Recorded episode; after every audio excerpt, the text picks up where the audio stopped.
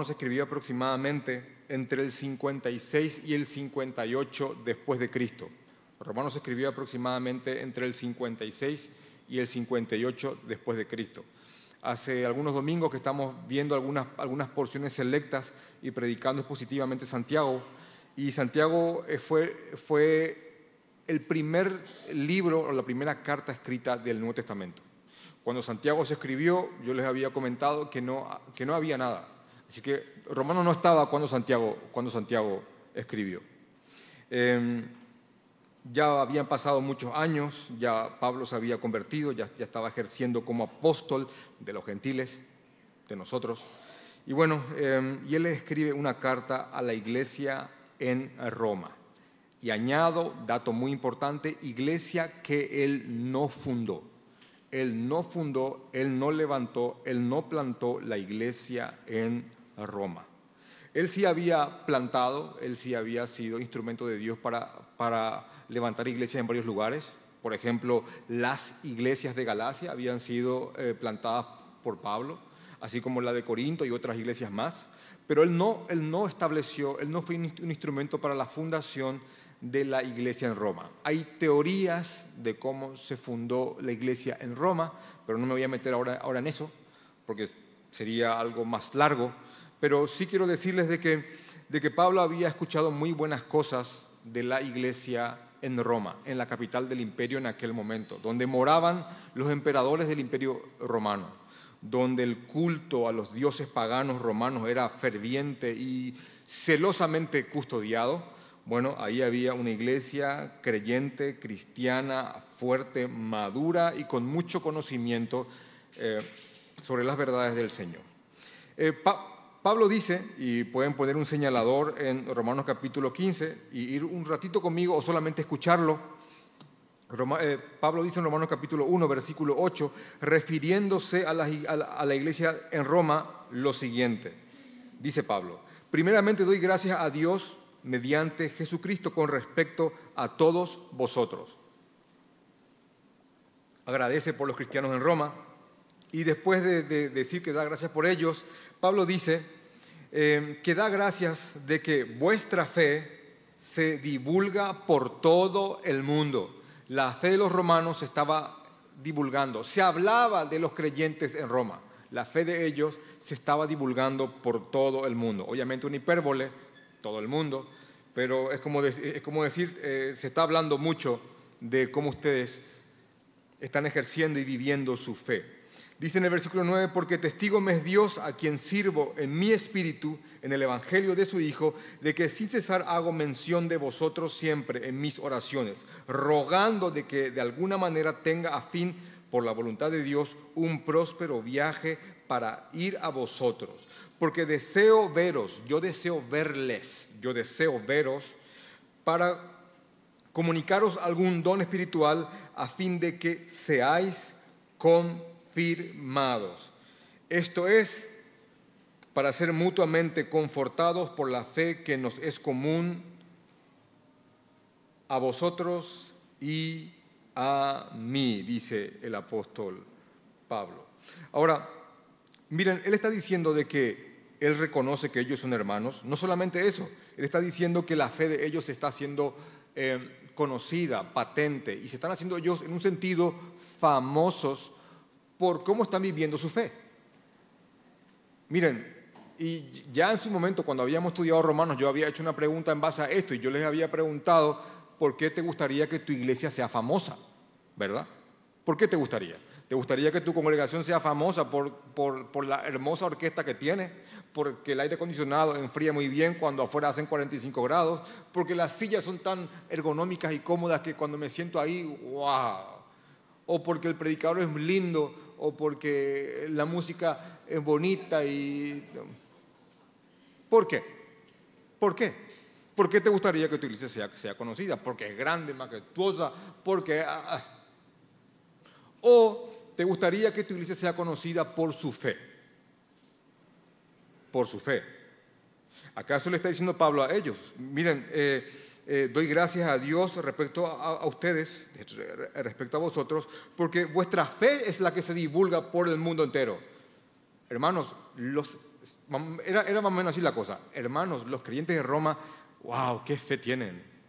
Ahí, estando ahí, en medio de todo eso. Y, y si yo establezco la fecha, 56 y 58 después de Cristo, hermanos, eh, históricamente hablando, ni siquiera pasarían 10 años para que comience una gran persecución por causa del, gran incendio de Roma, muy conocido, donde los cristianos serían culpados de haber incendiado el imperio y comenzaría una de las persecuciones más encarnizadas en contra del cristianismo. Así que acá eras o no eras.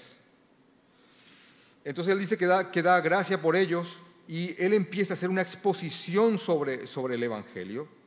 Em, en, una, en, una, parte acá de, de, Romanos capítulo 1 dice en el versículo 14, a griegos y a no griegos, a sabios y a no sabios soy dudor. Así que en cuanto a mí, pronto estoy a anunciaros el Evangelio también a vosotros que estáis en Roma. Hermanos, eran creyentes, pero él dice, yo quiero ir a anunciarles el Evangelio, porque como había hablado anteriormente, él quería confirmar a los cristianos, quería fortalecer a los cristianos que estaban en Roma. Y Pablo se sentía deudor del Evangelio de absolutamente todos, de griegos, de no griegos, la palabra es bárbaros, de, sabios y de no sabios, de todos soy, soy deudor, deudor del Evangelio, de predicar el Evangelio. Y dice, y acá está la famosa frase de, porque no me avergüenzo del Evangelio, porque es poder de Dios para salvación a todo aquel que cree, al judío primeramente, porque el Evangelio también es para el judío, y por supuesto también al griego. Porque en el Evangelio la justicia de Dios se revela por fe y para fe, como está escrito, mas el justo por la fe en Jesucristo, el justo vivirá. Entonces, eso es y él empieza una exposición acerca del Evangelio, de la condición del hombre, y él empieza, y, él empieza acusando a sus compatriotas, a los judíos, porque se creían ellos como que por ser judíos estaban en una situación distinta a los gentiles en cuanto al pecado, eh, y no, él empieza mostrando a su pueblo, empieza mostrando, después, después pasa a mostrar a los gentiles, y que ambos necesitan judíos y gentiles del Evangelio, del Evangelio, hermanos. No, solo de principios bíblicos morales, del Evangelio, del mensaje que el Padre maldijo al Hijo por causa nuestra y que depositó en Él todo nuestro pecado y lo destrozó, como si fuera que Él cometió cada cosa que nosotros hemos hecho. Y solamente en Él y en su sacrificio hay perdón. Y no hay otro camino porque Él es el sacrificio. Jesucristo. Fe en ese sacrificio. El que tiene fe en Él tiene acceso al único Dios verdadero. Fe en Jesucristo.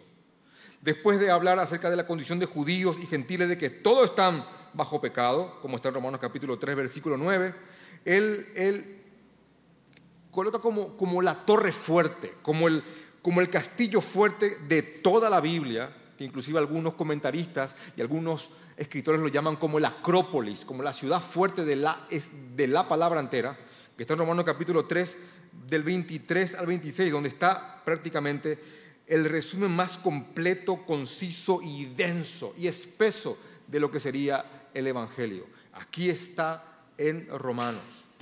Ahí está, ahí está el corazón de nuestro cristianismo. Y después pone como ejemplo a Abraham de que él creyó y no fue justificado por obras, sino que él fue justificado por su fe.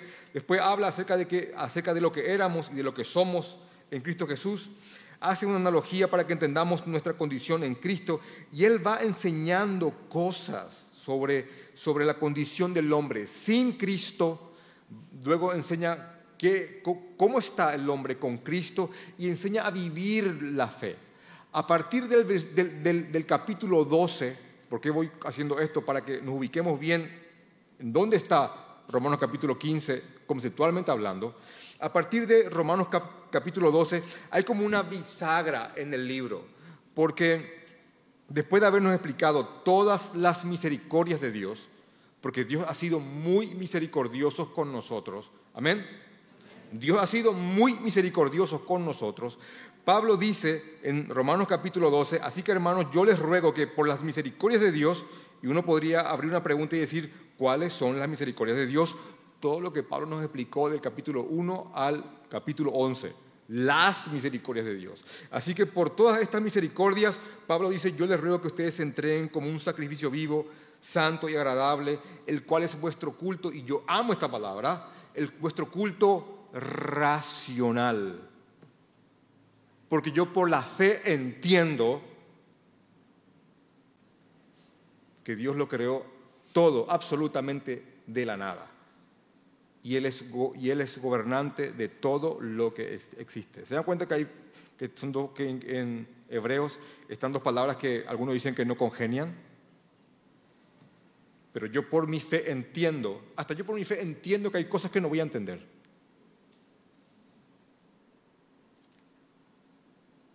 Y puedo razonar que hay cosas que escapan a mi razón.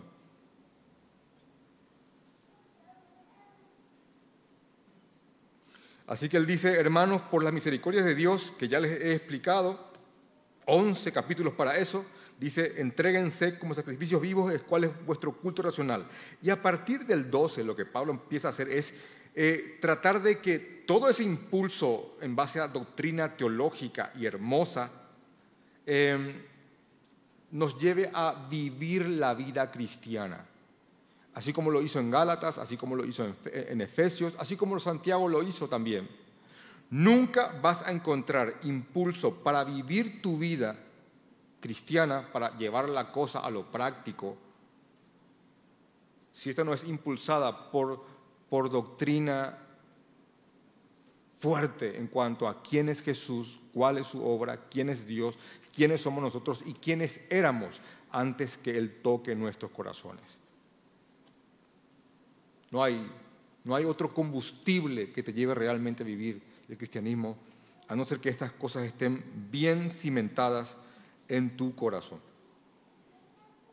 Y él empieza acá a guiarnos, eh, de hecho que los traductores, obviamente Pablo no escribió esto, pero los traductores titularon en la versión Reina Valera deberes cristianos a partir del capítulo 12.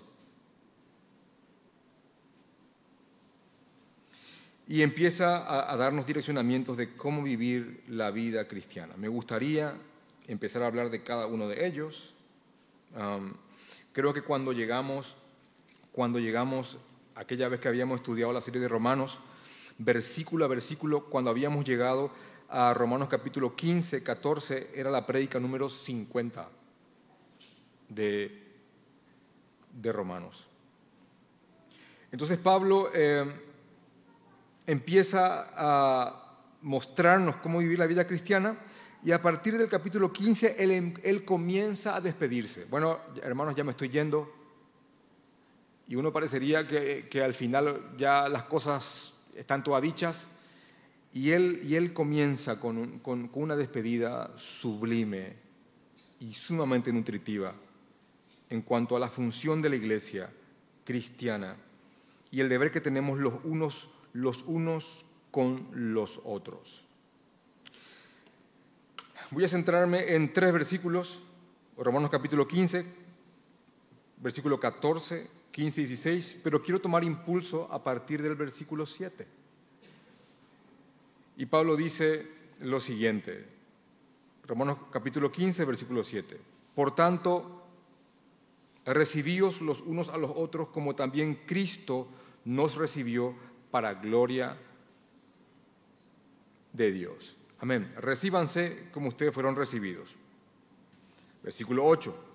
Pues os digo que Cristo Jesús vino a ser siervo de la circuncisión para mostrar la verdad de Dios. Jesús vino al mundo como un judío para mostrar la verdad de Dios, para confirmar las promesas hechas a los padres y para que los gentiles, o sea nosotros, para que los gentiles glorifiquen a Dios por su misericordia, como está escrito, y ahora va a citar a Isaías, que dice, por tanto yo te confesaré entre los gentiles y cantaré a tu nombre. Y otra vez dice, alegraos gentiles con su pueblo, y otra vez, alabad al Señor todos los gentiles y magnificadle todos los pueblos. Y otra vez dice Isaías, estará la raíz de Isaí y el que se levantará a regir, y él se, y él se levantará a regir los gentiles los gentiles esperarán en él.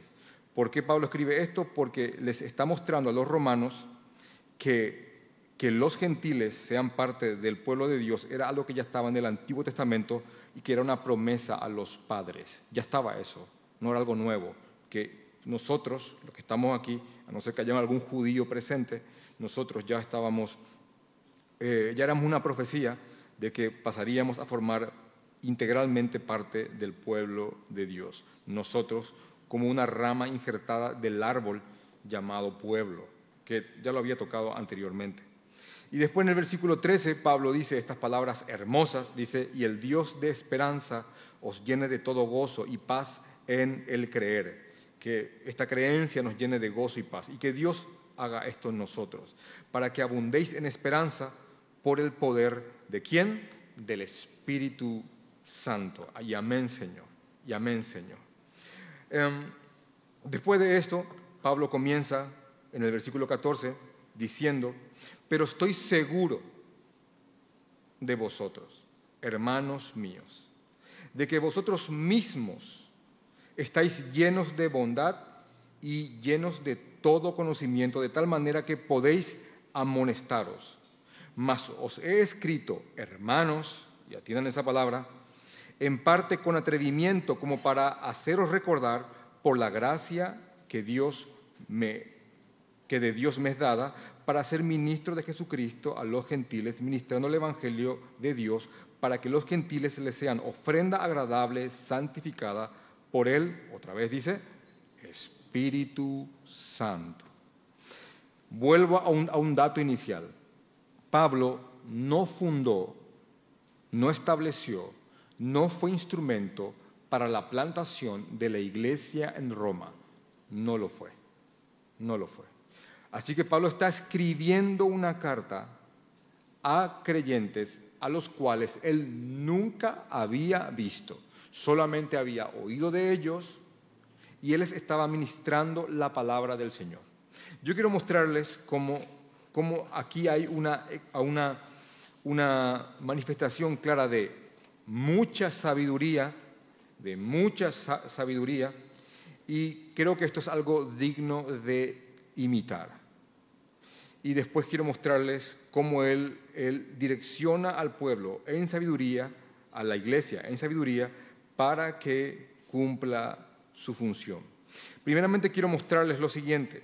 Eh, Pablo está reconociendo que los cristianos en Roma son hermanos, son hermanos. Por eso es que inicia esta, esta porción diciendo, pero estoy seguro de vosotros, hermanos míos, hermanos míos. Y Pablo, y, Pablo, jamás usaría el coloquio de decir hermano como una cuestión de afinidad. Como yo sé que algunos hablan así.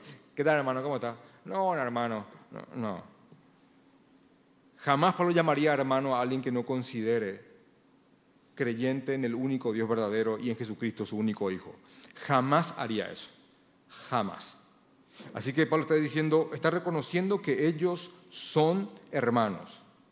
Por eso dice, pero estoy seguro de vosotros, hermanos míos, de que vosotros mismos estáis llenos de bondad y de todo conocimiento. Ahora quiero pasar a, mostrarles algo más para que se den cuenta de lo que está aquí en el texto. Después de reconocer Pablo que ellos son hermanos, Pablo reconoce de que ellos son hermanos maduros. Y uno dice, bueno, pero ¿cómo? ¿Cómo Pablo sabía que, ellos eran hermanos maduros? Obviamente por la información que tenían, que tenía en cuanto al comportamiento y, a la fe de ellos. Pero miren por favor acá las, las, palabras que Pablo usa, porque dice en el versículo 14, eh, dice, pero estoy seguro de vosotros, hermanos míos, de que vosotros mismos están, estáis llenos de bondad y de todo conocimiento. Esas dos palabras, bondad y todo conocimiento, se podrían eh, ser más específicos de la siguiente manera. Esta palabra bondad significa también misericordia. Significa también eh, un, un, elevado sentido de espiritualidad. Significa, ser, significa piedad, significa ser piadoso. El el, cristiano con bondad a la cual Pablo se refiere aquí es alguien que está atento a la palabra del Señor. No se refiere a alguien perfecto, sino que se refiere a alguien sensible a la voz del Señor. Y Pablo dice que ellos son piadosos, dice que ellos son bondadosos, que ellos son misericordiosos. Ahora, no solamente son misericordiosos y bondadosos, sino que también tienen mucho conocimiento. Y acá está la, y acá está la definición correcta de un cristiano maduro. Conocimiento más bondad. O conocimiento más misericordia. Más sensibilidad espiritual a la voz del Señor. Esto es un cristiano maduro. Y el cristiano maduro que tiene esto crecido en su corazón, conocimiento y bondad, bondad y conocimiento, es aquel que está capacitado para amonestar. Por eso dice aquí que él está seguro que ellos están llenos, llenos de bondad y llenos de todo conocimiento, de tal manera que podéis amonestaros los unos a los otros.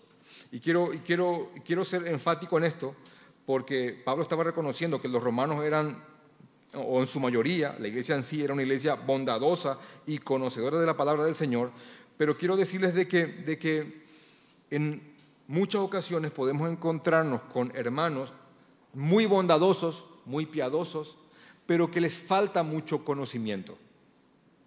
Así como también podemos encontrarnos con hermanos con mucho conocimiento, pero que les falta mucha, mucha bondad o mucha misericordia. Ambos pueden ser muy perjudiciales por más que tengan buenas intenciones. Esta es una persona muy sensible al Señor, muy, muy, con, mucha comunión con el Señor, pero todavía no está muy crecido en conocimiento. Y hermanos, el conocimiento al cual Pablo se refiere es el conocimiento de la palabra del Señor, ese conocimiento por, el cual los pueblos perecen. Los pueblos perecen por causa de este conocimiento. Y cuando la palabra habla de eso no se refiere a conocimiento, eh, conocimiento cívico o científico, se refiere a conocimiento en cuanto a quién es Dios y qué es aquello que le agrada. Entonces Pablo está diciendo acá de que él reconoce que los cristianos en Roma están llenos, hermanos, llenos, llenos de la palabra y llenos de misericordia. Por eso él sabe que los cristianos en Roma están capacitados, por ende, a amonestar. Y esta palabra amonestar yo sé que tal vez podría sonar como algo simplemente negativo, como un amonestar. Pero la palabra amonestar, que está aquí, que se, traduce de la palabra nouteteo, de donde viene la palabra noutética, de donde viene la palabra a su vez consejería bíblica, se refiere más que nada a que los cristianos, llenos de conocimiento y llenos de misericordia, barra, bondad, están capacitados para guiar, animar, consolar, advertir y, y recomendar a sus hermanos. Y te repito una vez más la idea que te acabé de decir. En él cuerpo del Señor podemos encontrarnos y toparnos con cristianos, y yo, yo, yo sé, con muy buenas intenciones, que están llenos de conocimiento, pero muy carentes de misericordia. Pero tienen mucho conocimiento. Así como también podríamos encontrarnos con creyentes muy sensibles a la palabra del Señor, pero tal vez por ser neófitos o por otras razones, no están muy crecidos en el conocimiento del Señor. Ambos, te repito, pueden ser muy perjudiciales a la hora de direccionar o dar un consejo. Uno puede hacerlo con muy buenas intenciones, pero no tiene la palabra y el conocimiento suficiente. Otro tiene el conocimiento suficiente, pero no lo hace en sabiduría. Y tal vez cree que hizo algo bueno porque simplemente expuso y te estrelló contra una verdad, pero lo hizo con mucha falta de misericordia. Y aquí en este simple texto Pablo está definiendo lo que sería un creyente maduro y por ende una iglesia madura. Una iglesia madura, hermanos, y perdón que pegue la piedra muchas veces con esto, es una iglesia llena de conocimiento y bondad, de bondad y conocimiento.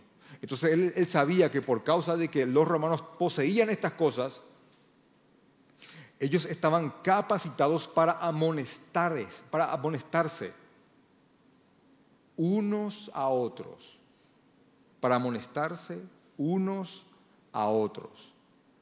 Y, y, vuelvo a esta palabra, a esta palabra que está aquí traducida como amonestación, porque esto es lo que se conoce, hermanos, como, como consejería bíblica, que es el motivo de la conferencia que vamos a tener en algunos días más.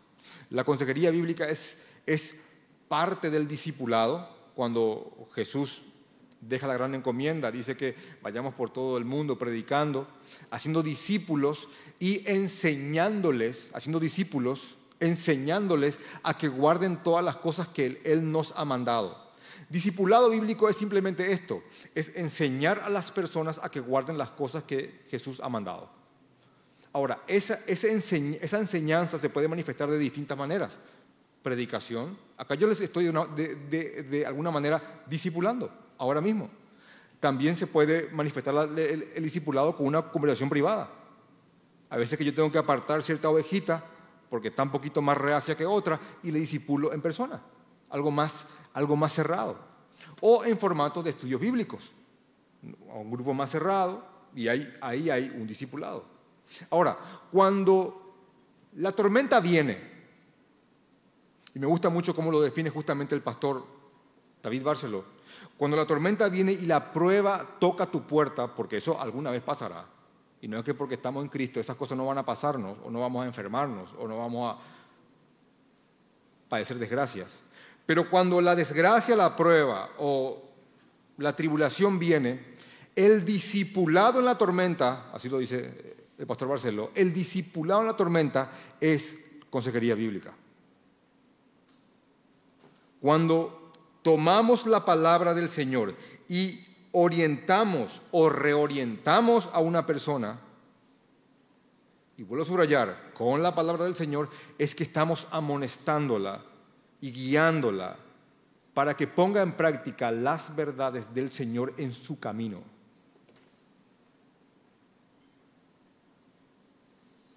Y Pablo reconocía que los cristianos en Roma, si bien había algunas cosas de las cuales no tenían conocimiento, todo lo que el creyente, salvíficamente hablando, necesitaba saber, estos creyentes lo sabían.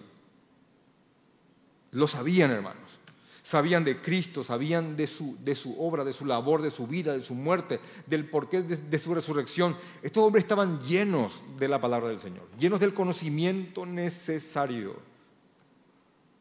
Un comentarista que, que me agrada mucho por su sobriedad se llama William Hendrickson y cuando comentó sobre esto escribió lo siguiente. Escribió, hoy en día se oye hablar una y otra vez de la consejería pastoral o la consejería bíblica. Son muchísimos libros y artículos que se han escrito sobre este tema. Pues bien, el apóstol aquí nos muestra que también no hay nada nuevo debajo del sol, dice este hombre. Ya había consejería mucho antes de cualquier otra ciencia humana dedicada a la cura de almas, y ya en esa época esto era de alto nivel y bastante pulido. En términos generales, los miembros de la Iglesia de Roma eran competentes para amonestarse mutuamente. Y Pablo les, dice que ellos, que él sabía y estaba seguro que ellos estaban bastante crecidos en este conocimiento y que eran bastante eh, sensibles a la verdad del Señor. En, a otras iglesias, quiero mostrarles esto, inclusive si quieren anotar ahí al lado de este verso. A otras iglesias Pablo les escribe algo similar y les manifiesta el motivo de sus oraciones. Por ejemplo, en, Filipenses capítulo 1, si pueden ir conmigo, eso sí me gustaría que, que lean. En Filipenses capítulo 1,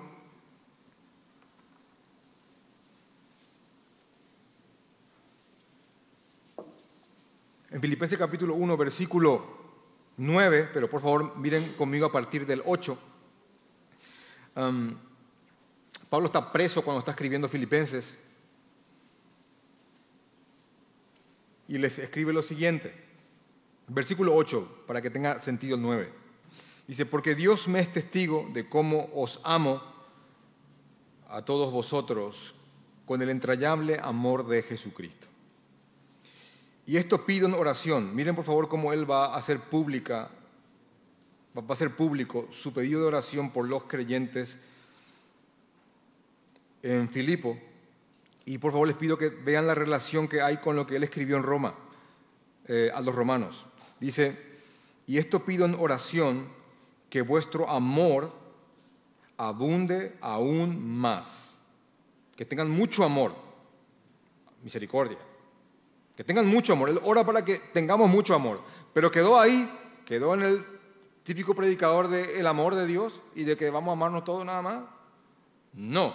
Dice que Él ora para que vuestro amor abunde aún más y más en ciencia. ¿Y en qué dice? Y en todo conocimiento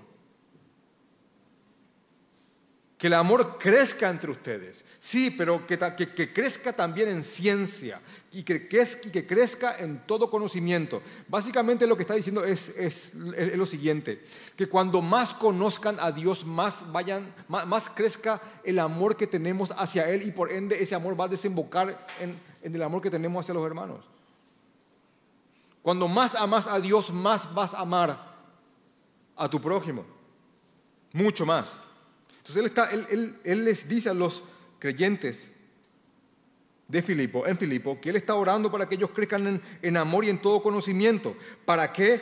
Para que ellos puedan aprobar lo mejor. Y esa, esa aprobar es para que ellos, inclusive con ese conocimiento y con ese amor, ellos puedan juzgar y aprobar aquello que es bueno y aprobar lo mejor, a fin de que seáis sinceros e irreprensibles para el día de Cristo, llenos de frutos de justicia que son por medio de Jesucristo para gloria y alabanza de Dios. ¿Ven la similitud de este pedido de oración que él, que él manifiesta? Yo estoy orando por ustedes en cuanto a esto. ¿Ven la similitud con esta, con esta porción de Romanos capítulo 15? Que él está reconociendo que él ve que aquello por lo cual está orando, por los creyentes de Filipo, él reconoce que los romanos ya lo tienen y lo tienen en abundancia. Y como están llenos de conocimiento, llenos de la palabra del Señor y llenos de misericordia, ellos son capaces de guiarse, de, de guiarse unos a otros.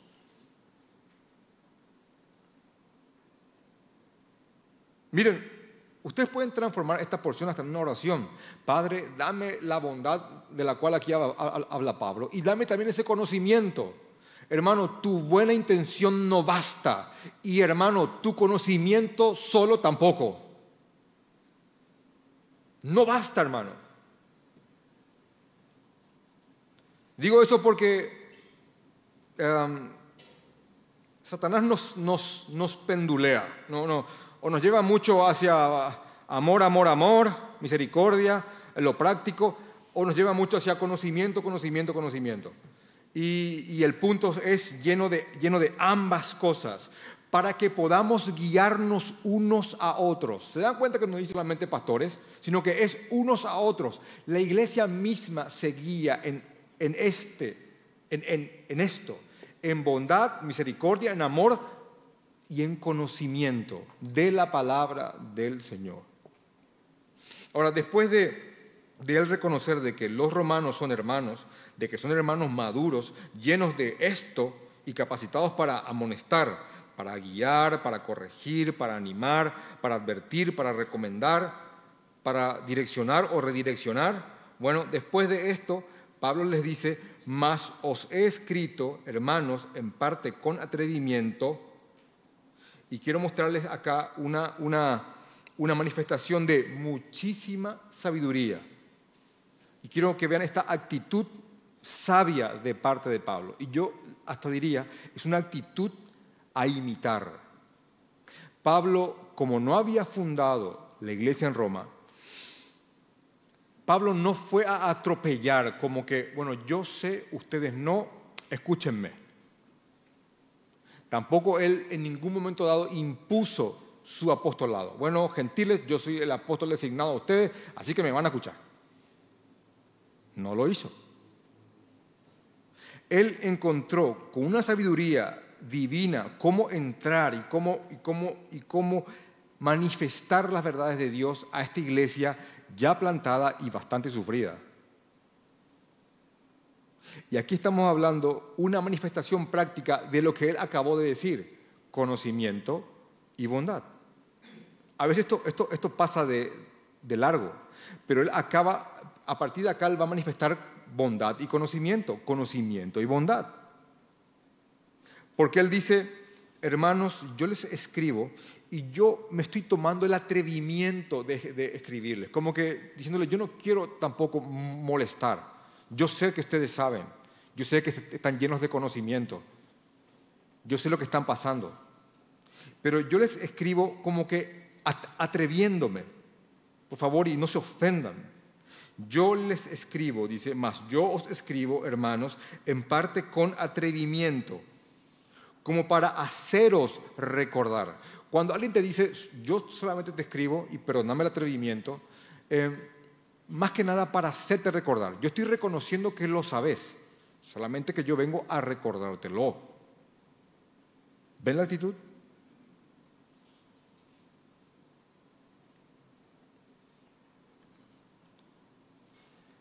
Porque si bien la carta a los romanos, y esto es algo que a veces no se tiene en cuenta, la carta a los romanos, que para mí es probablemente el tratado ah, jurídico bíblico más ah, específico en cuanto al Evangelio, si bien en la carta a los romanos está el Evangelio, Romanos no es una carta evangelística. ¿Qué significa eso? Romanos no fue escrita a no creyentes para que estos se conviertan. En, Romanos está el Evangelio para que el Evangelio sea confirmado a personas que ya creen en Jesucristo y estos confirmados prediquen el Evangelio a aquellos que no creen y sepan cómo contestar aquellas inquietudes, dudas o, algún que otra, o, algún, o alguna que otra oposición que se levante en contra del Evangelio. Hermanos, si Romanos está en tu cabeza, te va a impresionar la cantidad de respuestas que vas a poder responder ante las inquietudes de aquellos a quienes les estás manifestando la cruz de Cristo.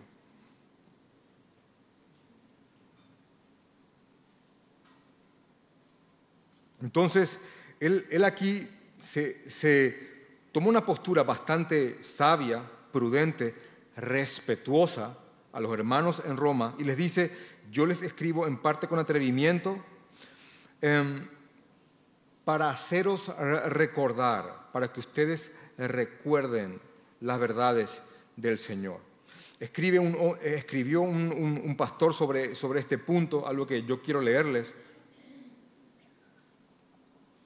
y algo que, de lo cual nace una postura que tendríamos que tener establecida. Em, dice, un buen maestro siempre debe tener en cuenta dos problemas. Los problemas opuestos de la familiaridad y el olvido. ¿Qué significa esto? Continúa escribiendo, continúa escribiendo este hombre y dice, aún para las mentes, aún para las mejores mentes, con la devoción más sincera, las cosas y personas que no se mantienen cercas, cerca y familiares, tarde o temprano esas cosas y esas personas podrían ser olvidadas. Yo inclusive cuando habíamos en su momento hablado de este texto, eh, algunos aquí hay ingenieros recibidos, abogados, médicos, arquitectos, y hermanos, si yo trajera alguna materia de la universidad y te preguntara acerca de ella, algunos dirían, no tengo la menor idea de, aquella materia, pero sé que la cursé porque aquello que no se usa se pierde. Cuando la palabra de Dios no es, no es constantemente refrescada, traída al presente y recordada a tu corazón, gran parte, muchas porciones de ella van a empezar a perderse inclusive en algún momento dado de mucha pérdida de verdad, podrías encontrarte que estás cometiendo aquellos errores que en su momento vos mismo guiaste a otros que no lo hagan. Por causa de la condición en la cual estamos hoy día, hermanos, aquello que no refrescamos constantemente se va a perder. Así que es importante que una y otra vez nosotros mismos y unos a otros estemos constantemente recordándonos las verdades del Señor. Es el motivo por el cual estamos aquí, estamos acá. Nos congregamos porque necesitamos un lugar en, el cual las verdades de Dios nos sean recordadas. Yo recuerdo que les había dicho, le había puesto como una, unas preguntas. Probablemente aquí haya alguien muy docto en la palabra, algún teólogo, alguien que podría fácilmente bajarme a mí aquí, subirse y predicar esto mejor que yo. Pero supongamos que hay alguien muy docto aquí y saliendo acá a la puerta Alguien puede que le pregunte, en la, en prédica de hoy, ¿aprendiste algo nuevo? Y este, esta persona muy docta podría decir, la verdad que no, no aprendí nada nuevo. Pero si es sabio, también va a decir, no, no aprendí nada nuevo, pero me refrescaron la palabra del Señor. Me recordaron las verdades de Cristo. Y eso es suficiente.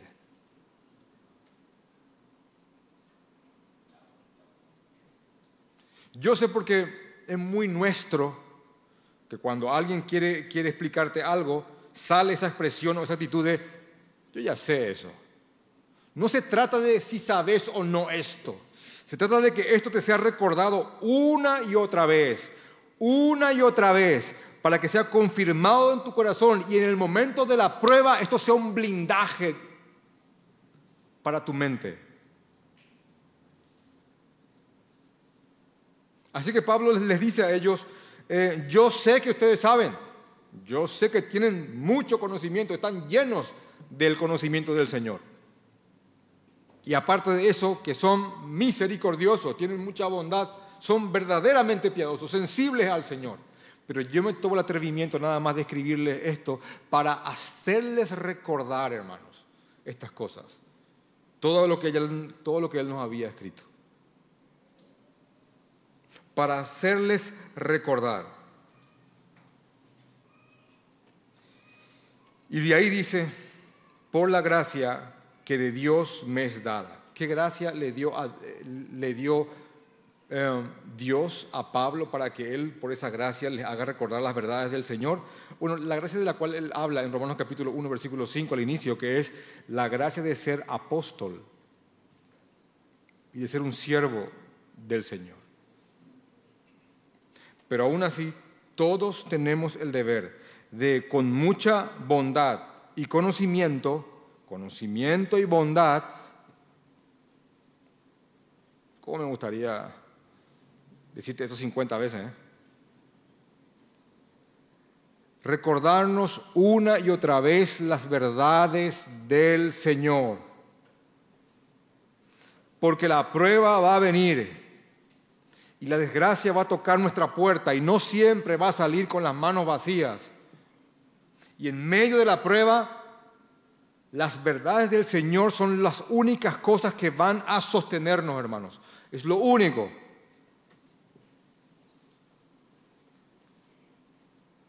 Y Pablo dice que él les recuerda estas verdades, y le repito, esas verdades son todo lo que él viene hablando hasta aquí, porque aquí ya está despidiéndose Dice, esta, gracia que Dios me dio, versículo 16, para ser ministro de Jesucristo a los no judíos, a los gentiles, ministrando el Evangelio de Dios para que los gentiles le sean ofrenda agradable, sacrificada por el Espíritu Santo. Y algo que, que se observa aquí es la Trinidad, la Trinidad, Padre, Hijo y Espíritu Santo en una misma localización de la palabra.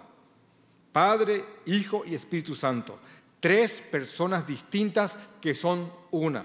No Dios que vino de tres formas distintas, pero... Eh, no, es tres personas individuales y distintas que conforman una unidad incorrompible e, e inseparable. Miren cómo dice él. Dice, em, mas os escribo, hermanos, en parte con atrevimiento, como para haceros recordar por la gracia añado del apostolado, que Dios me es dada, dice él, para ser ministro de Jesucristo, Jesucristo, a los gentiles, ministrando el Evangelio de Dios, se refiere a Dios Padre, para que los gentiles le sean ofrenda agradable, santificada por él, que dice Espíritu Santo. ¿Vieron eso? La gracia que Dios me dio para ministrar el Evangelio de Jesucristo, para que los gentiles le sean una ofrenda agradable por medio del Espíritu Santo. Padre, Hijo y Espíritu Santo. Así que, en resumidas, ¿qué, vemos aquí? ¿Qué, vemos aquí? ¿Qué, nos enseñó el pastor hoy? ¿Cuál, fue el mensaje? Hermanos, el mensaje es que, que el camino a la madurez es un camino que nos lleva a buscar bondad y conocimiento, conocimiento y bondad, para que podamos estar capacitados para amonestar, entiéndase, aconsejar, guiar, corregir, direccionar, consolar, acuerpar a otros. También podríamos decir que las personas con mucho conocimiento podrían hacer mucho, mucho daño si solo, si solo conocimiento tienen.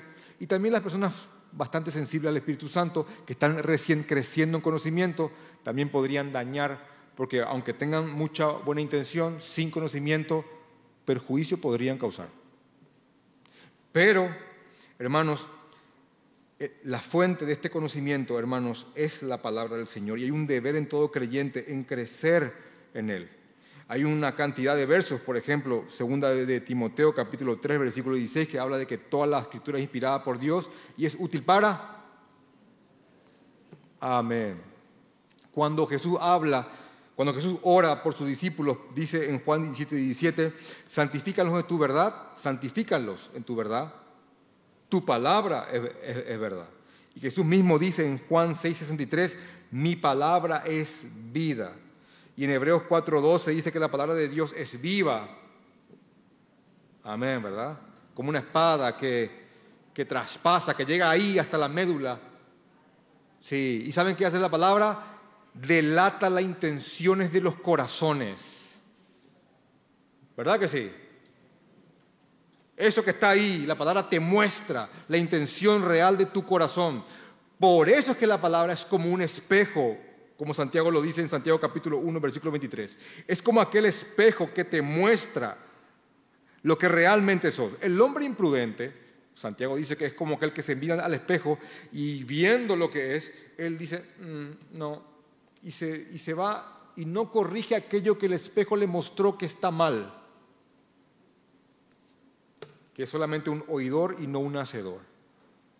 Así que constantemente tenemos que ir al espejo, personalmente, y tenemos que buscar a personas que nos muestren el espejo. ¿Te estás viendo, Ruth? Acá estás.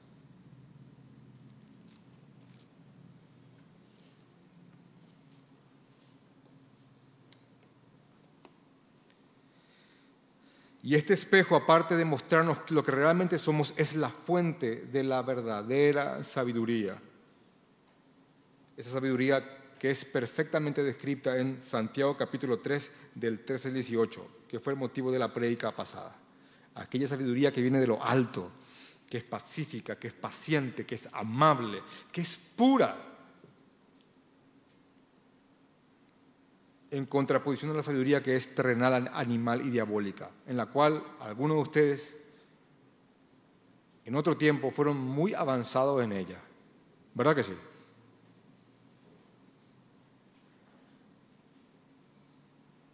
Pero aquí está, hermanos. Esto es, lo que tenemos para, para vivir la vida cristiana en este mundo. Quiero leer solamente un último verso que está en Primera de Pedro, Primera de Pedro capítulo capítulo 4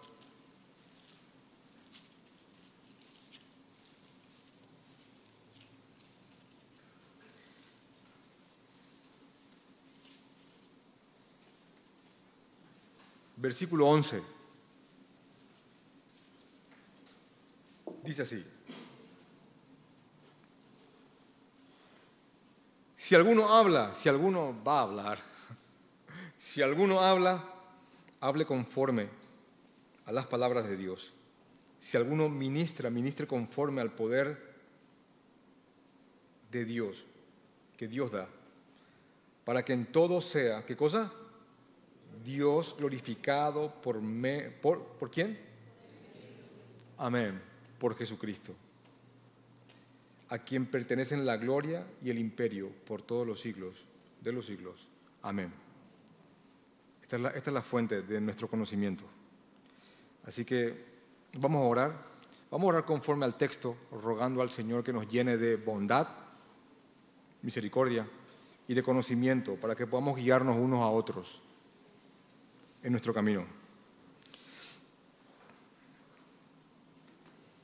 Gracias, Padre. Te, amamos, Señor. Gracias por esta pequeña porción de tu palabra en la cual hay tanto, Señor. Padre, te pido que, así como Pablo oró por los filipenses, te pido que nos ayudes a crecer en amor, en, en esta bondad de la cual habla el apóstol, y en, y en conocimiento, Señor. No solo en conocimiento, Señor, y no solo tampoco en bondad, Padre, sino que en bondad y en conocimiento, para que podamos saber qué es lo bueno, para que, para que podamos juzgar conforme a tu palabra y con justo juicio. Ayúdanos a crecer, Señor. Ayúdanos, Padre, para que podamos guiarnos unos a otros con tus verdades, Señor. Ayúdanos, Señor. Ayúdanos. Blíndanos con tu palabra de los falsos profetas, de los falsos ministros, de pastores fraudulentos, Señor. Blíndanos con tus verdades, Señor. Guíanos constantemente a tu, a tu evangelio. El evangelio es el inicio y es el fin de cada creyente. Ayúdanos, Señor. Guíanos con tu Espíritu Santo. Creemos, Señor, en el Espíritu Santo. ¿Cómo no vamos a creer? Ayúdanos, Padre, en el nombre de Jesús. Amén y amén.